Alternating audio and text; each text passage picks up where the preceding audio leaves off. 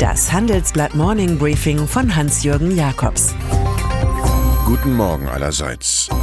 Heute ist Montag, der 11. Februar. Und das sind heute unsere Themen.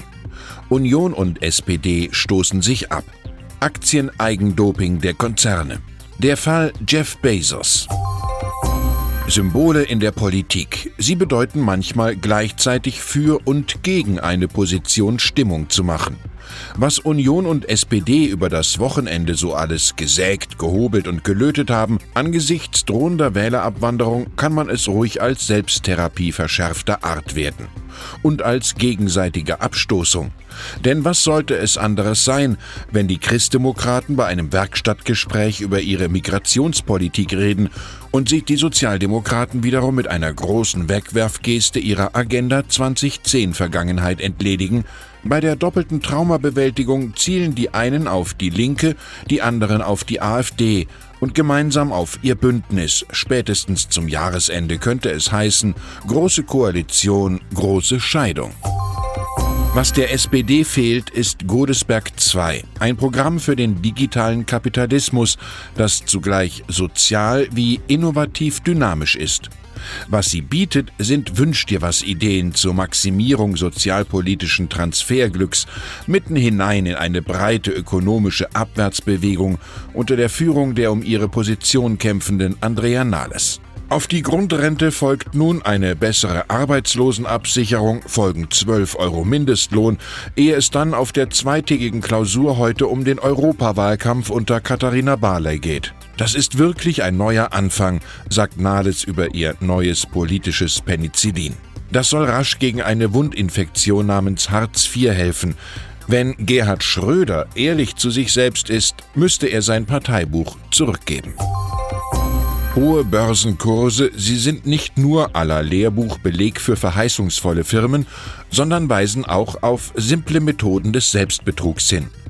So haben 2018 in den USA die 3000 größten Börsenkonzerne für eine Billion Dollar einfach ihre eigenen Aktien zurückgekauft, was einem ebenso einfällt, wenn einem nichts mehr einfällt. Apple, Microsoft, McDonald's und Co.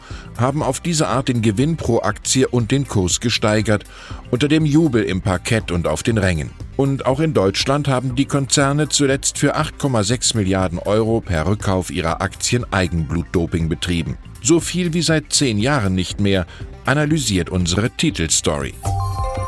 US-Außenminister Mike Pompeo. Wenn er heute in Budapest seine Europareise beginnt, versucht er einen Rest geostrategischer Konzeption zu retten.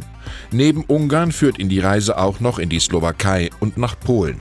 Aus dem Außenministerium in Washington heißt es, das geringe US-Engagement in Mitteleuropa habe zum Vakuum geführt, das Russland und China bereitwillig gefüllt hätten. Das wolle man ändern. Die neue Freundschaft, sie wird dem Gast aus Übersee jedoch in Dollar und Cent etwas wert sein müssen. Nostalgie über die Rolle der USA beim Crash des Ostblocks vor 30 Jahren reicht nicht. In Ungarn kann sich Pompeo gleich mal vom Ministerpräsidenten Viktor Orban die geplante Steuerbefreiung für Mütter mit vier und mehr Kindern erklären lassen. Wir wollen ungarische Kinder. Migration ist für uns Unterwerfung, sagt der Premier. Es klingt, als habe er pausenlos Olbeck gelesen. Viele Insekten stünden kurz vor dem Aussterben. Es drohe der katastrophale Kollaps des Ökosystems der Natur. So warnt eine breite Analyse von Wissenschaftlern, die jetzt im Journal Biological Conservation erschienen ist.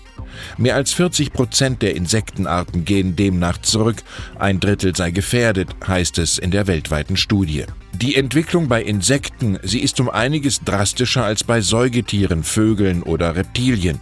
Grund sei der heftige Gebrauch von Pestiziden in der Landwirtschaft, so die Experten. Ich habe heute ein paar Blumen nicht gepflückt, um dir ihr Leben zu schenken, dichtete Christian Morgenstern. Und dann ist da noch Jeff Bezos, Herrscher über Amazon und reichster Mann der Welt, der mit einem anerkannten amerikanischen Schmutzblatt im Streit liegt. Im Januar hatte der National Enquirer des Trump-Freundes David Packer mit Text und Fotomaterial eine außereheliche Affäre des Milliardärs mit der früheren TV-Moderatorin Lauren Sanchez dokumentiert. Ein kämpferischer Bezos hat daraufhin zuletzt den Verlag der Erpressung bezichtigt. Man habe ihm gedroht, falls er nicht aufhöre, dem Enquirer politische Motive zu unterstellen, weitere, auch sexuell eindeutige Fotos zu publizieren.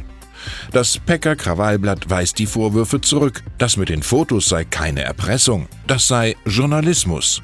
Davon aber versteht Jeff Bezos als Besitzer der Washington Post eindeutig mehr.